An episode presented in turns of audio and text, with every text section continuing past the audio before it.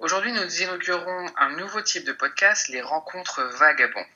Quoi de plus normal d'ailleurs de commencer par nous-mêmes et donc d'interroger aujourd'hui Soraya Benaziza, donc, euh, qui est une voix que vous connaissez bien depuis plusieurs semaines. Bonjour Soraya. Bonjour Damien. Alors aujourd'hui, on va faire comme si on se connaissait pas, hein. et donc on va essayer euh, d'en savoir un peu plus sur ta vie de vagabonde, voir euh, donc les pays dans, où tu as pu voyager, où tu as pu vivre également, et en savoir un peu plus sur aussi tes tips euh, en tant que femme voyageuse à travers le monde. Est-ce que tu peux nous raconter un petit peu, Soraya, justement, quel est ton parcours? Alors, euh, mon parcours de voyageuse déjà. Alors moi j'ai commencé à voyager sérieusement vraiment seule à l'âge de 17 ans, parce que je suis partie euh, travailler comme fille au père en Espagne, donc c'est vraiment ma grosse expérience de voyage, enfin même d'expatriation. Euh, après ça j'ai enchaîné avec des petits voyages, notamment au Mexique, et ensuite des, des, voyages de différents types, en faisant soit des missions de bénévolat, soit d'autres expatriations puisque je suis aussi partie euh, vivre en Argentine pendant un an euh, durant une année euh, d'échange universitaire. Donc voilà, j'ai un peu vécu des différents types de voyages. aujourd'hui, pour vous resituer un petit peu, je suis en fait rédactrice web, donc je travaille à distance et en fait j'aspire vraiment à une vie de digital nomade puisque voilà, je souhaiterais vraiment pouvoir donner au voyage une dimension plus importante dans ma vie. Donc euh, voilà, c'est un peu pour ça que je me, tourne vers les métiers euh, du web euh, aujourd'hui, après des études dans le journalisme. Et donc tu disais que tu avais l'occasion de vivre en Argentine. Est-ce que c'est le seul pays où tu as vécu en dehors de la France? Alors j'ai vécu en Espagne pendant un an et en Argentine pendant un an. Après j'ai fait plusieurs séjours plus ou moins longs, enfin disons 2-3 mois, notamment au Pérou et en Afrique du Sud. Mais voilà, c'était pas forcément des expatriations, on va dire que c'était de très très longues vacances. D'accord. Et donc, euh, comment tu peux nous parler un petit peu de ton expérience Par exemple, en Argentine, est-ce que c'était une expérience positive? Euh, La vie en, en Amérique latine, d'ailleurs, en général, est-ce que c'est quelque chose qui t'a plu? Alors, moi, c'est vrai que j'adore l'Amérique latine depuis très très longtemps. Hein. depuis mes, mes, 14 ans, mon plus grand rêve, c'était euh, c'était d'aller euh, voyager euh, là-bas, de me retrouver au milieu de la forêt amazonienne. Enfin, c'était voilà, c'était mon, c'était mon délire. Et euh, c'est vrai que l'Amérique latine, j'ai vraiment pas été déçue. j'ai commencé à découvrir l'Amérique latine avec le Pérou, en fait, avant l'Argentine. Donc c'était via un séjour de, de, volontariat de deux mois. L'Argentine, c'était vraiment une année d'échange universitaire. Donc c'est un peu le même système qu'Erasmus, mais hors Europe. Donc c'était une expérience vraiment très enrichissante.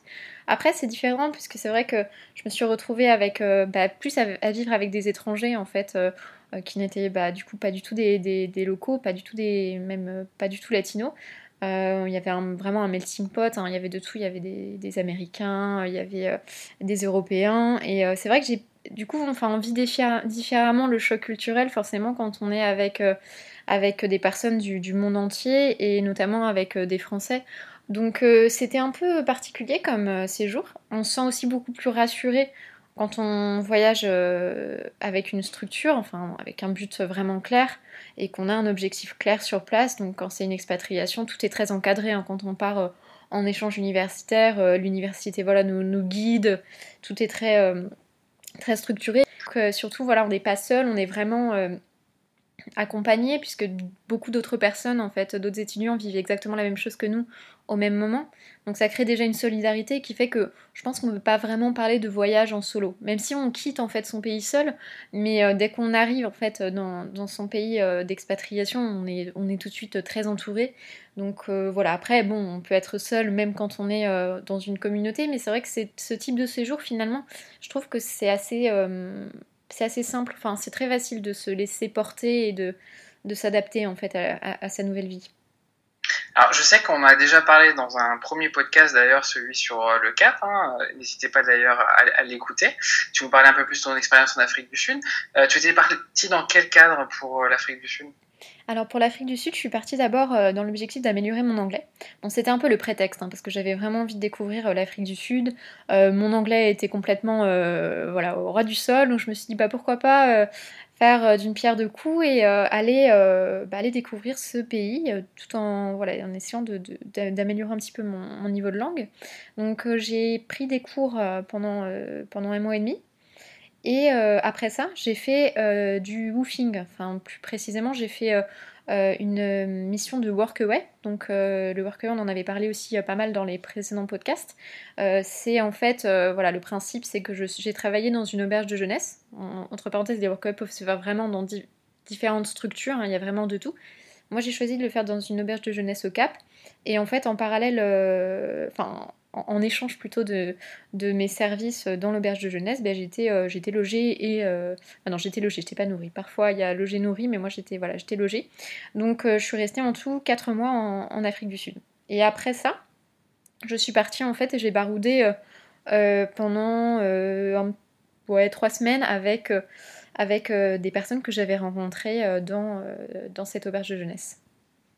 Alors, ce que tu nous, tu nous parles de tes expériences, donc en Amérique du Sud, en Afrique, c'est vrai qu'il y a un point commun, alors qui peut pas paraître forcément évident au début, mais c'est que ce sont des continents qui sont souvent euh, un petit peu euh, caricaturés comme étant macho, un peu compliqués pour les femmes pour euh, voyager.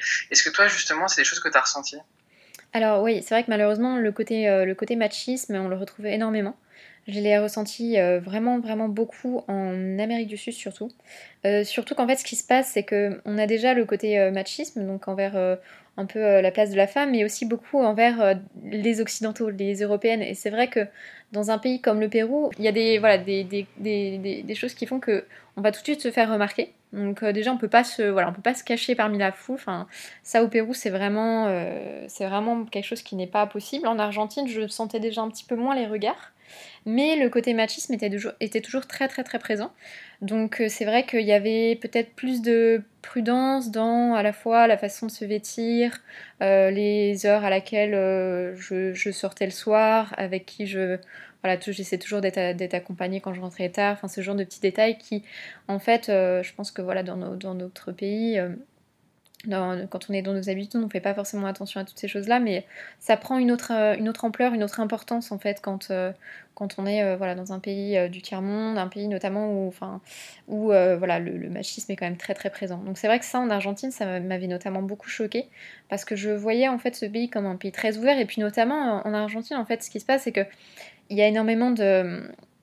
C'est un, pays qui est très européanisé, donc il y a beaucoup de personnes qui qui ressemblent en fait à des, des Européens. Donc on n'a pas, on n'a pas le sens, enfin on pense vraiment pas que que on va avoir, on va avoir, euh, on va devoir subir un peu ce côté euh, voilà machisme.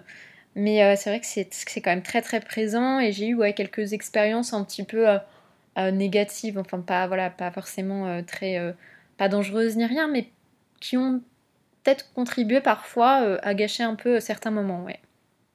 Est-ce que il y a des moments où tu t'es senti pas en sécurité ou t'as eu un peu peur? Alors ça, c'est vrai que jamais. Pour le coup, j'ai... Je pense que c'était surtout du malaise euh, des fois dans des situations où euh, voilà, on a des petites remarques machistes, euh, on a des, voilà, des petits commentaires dont on se passerait, mais des situations dangereuses, c'est vrai que j'en ai jamais connu. Et j'ai vraiment été entourée tout le temps de personnes plutôt bienveillantes. Hein, euh, il y a notamment un voyage qui m'avait beaucoup beaucoup marqué, euh, c'était en Équateur, euh, quand j'étais partie en fait, donc j'étais partie faire du bénévolat dans une petite communauté indigène en Équateur, donc c'était vraiment au milieu de la jungle, enfin, c'était une expérience inoubliable mais en fait, je suis partie du Pérou et je suis, euh, j'ai voyagé seule du Pérou euh, euh, à l'Équateur. Donc, je suis allée en bus. Il y avait pas mal de, de conditions comme ça. Et là, c'est vrai que c'était assez. Enfin, tout de suite, c'était vraiment l'aventure en solo. Et il y avait quand même une petite appréhension hein, de, de, de, la peur de se retrouver dans des situations parfois un peu dangereuses. Mais là, encore une fois, j'ai vraiment eu que des expériences positives des gens qui. Euh, enfin, c'est voilà, à chaque fois que j'ai été en galère, les gens étaient vraiment, euh, vraiment là pour moi. Il y, avait vraiment une bienveillance en fait. Je pense que c'est aussi, euh, aussi une particularité de, de, de, des personnes, que ce soit en Amérique latine, en Afrique du Sud. Enfin, des personnes qui sont très bienveillantes, qui vont vraiment vouloir, vouloir aider avant tout. Donc. Je pense que c'est aussi ça, quand on voyage seul et, qu'on est, a une femme, c'est sûr qu'on est peut-être plus on peut peut-être plus facilement se retrouver confronté à des situations, euh, euh, à un manque de sécurité, à ce genre de choses, mais les personnes vont finalement peut-être faire plus attention à, vous. Enfin, en tout cas, il y a une solidarité, une certaine solidarité qui se crée, euh, je trouve, avec notamment d'autres femmes. Et voilà, donc ça, je pense que ça, c'est quelque chose de très positif que j'ai pu, que pu observer. Et est-ce que tu as quand même des, des, conseils ou des choses que, voilà, que tu penses à prendre comme précaution quand tu voyages seule en tant que femme euh, si ce n'est voilà bien sûr euh, aussi euh, faire attention aux personnes avec qui tu pourrais rentrer en interaction. Mais est-ce que tu as des, conseils pratiques par exemple pour pour les femmes qui nous écoutent et qui ont peut-être un petit peu peur justement de se lancer dans l'aventure du voyage solo au féminin?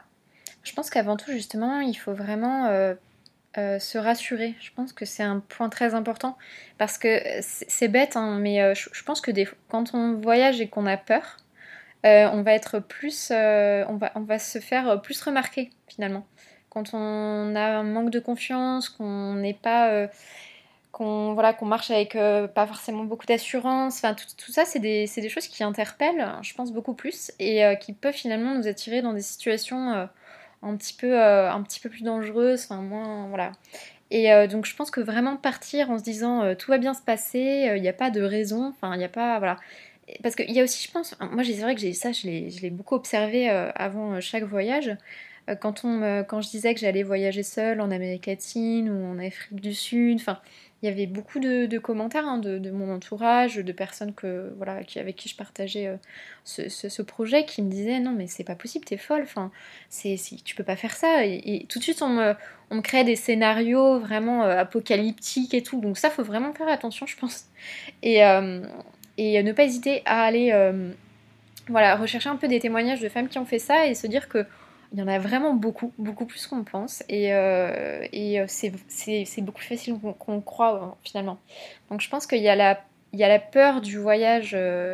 voilà, il faut discerner aussi la peur du voyage en solo.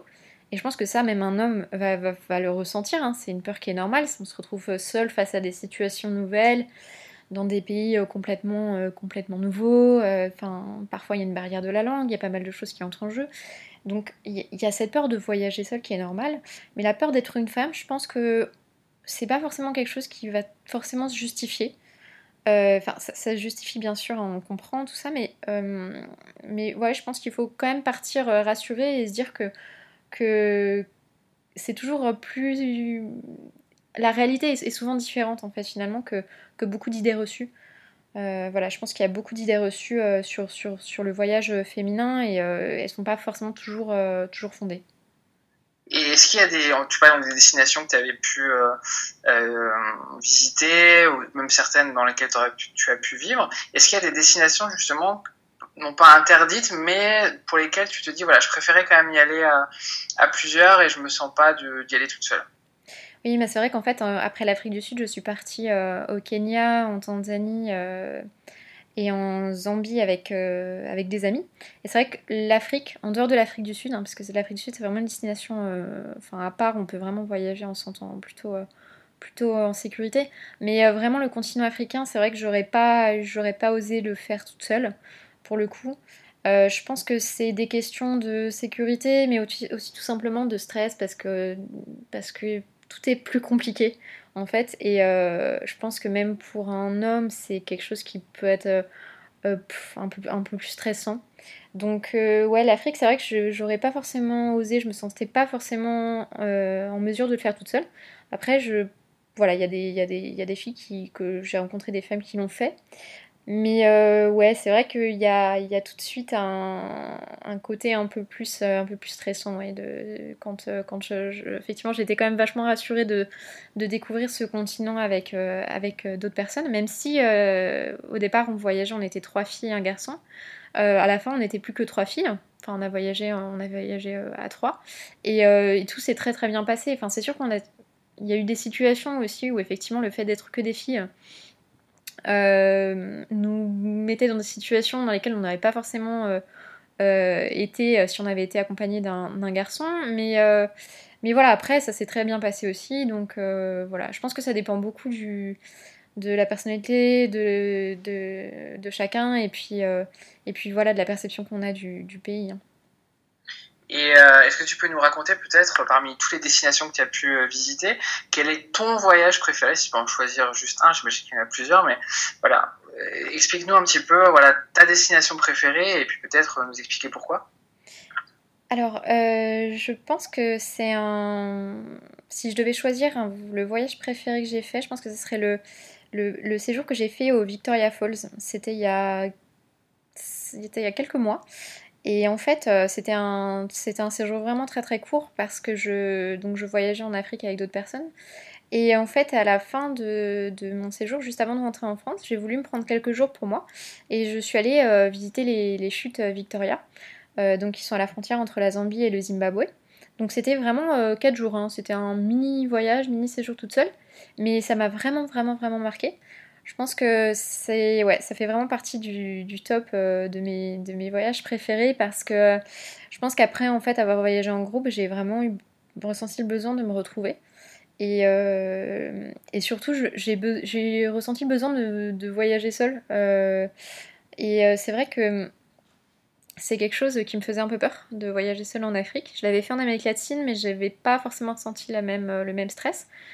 Euh, et, le fait d'avoir voilà, réussi à, le faire, je me suis sentie vraiment très très bien. Et puis euh, c'était vraiment voilà, une destination euh, incroyable. Je pense que ça m'a vraiment vraiment marqué.